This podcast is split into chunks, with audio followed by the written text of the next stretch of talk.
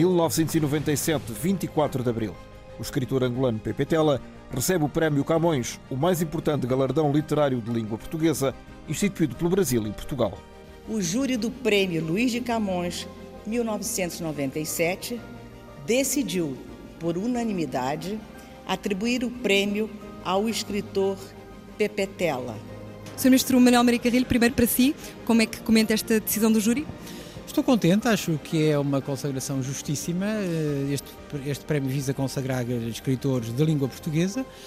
Havia naturalmente alguma expectativa, eh, eu penso que era só a literatura africana, que é uma literatura pujante e com autores que justificam uh, o reconhecimento por parte deste prémio. Sr. Ministro uh, Brasileiro da Cultura, uh, Francisco Vefor, o seu comentário em relação a este, esta atribuição do prémio Camões 93? O único comentário que eu faria é o seguinte: é apenas o reconhecimento por parte do júri de que a língua portuguesa não é só de Portugal, nem é só do Brasil, é também da África.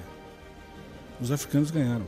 Em 97, foi galardoado com o Prémio Camões pelo conjunto da sua obra.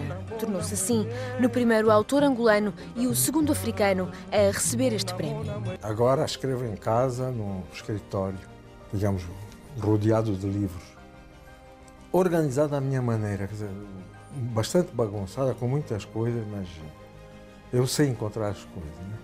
E odeio quando alguém vem e tenta arrumar. Né? Tem uma janela com, com uma vista muito reduzida. Mas isso nem reparo. Escrevo hoje, escrevo no computador.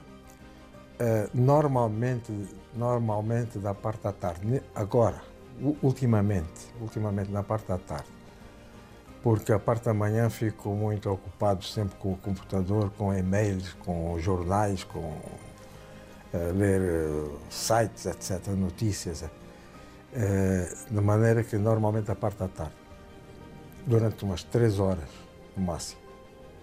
Se há um livro que não, não tem referência histórica, não, não, não, há plano nenhum, absolutamente nenhum. Aliás, eu até escrevi um livro que, que cada capítulo salta no tempo como se fosse um salto quântico, vai para trás, para frente, para trás, para frente, etc. E foi escrito assim.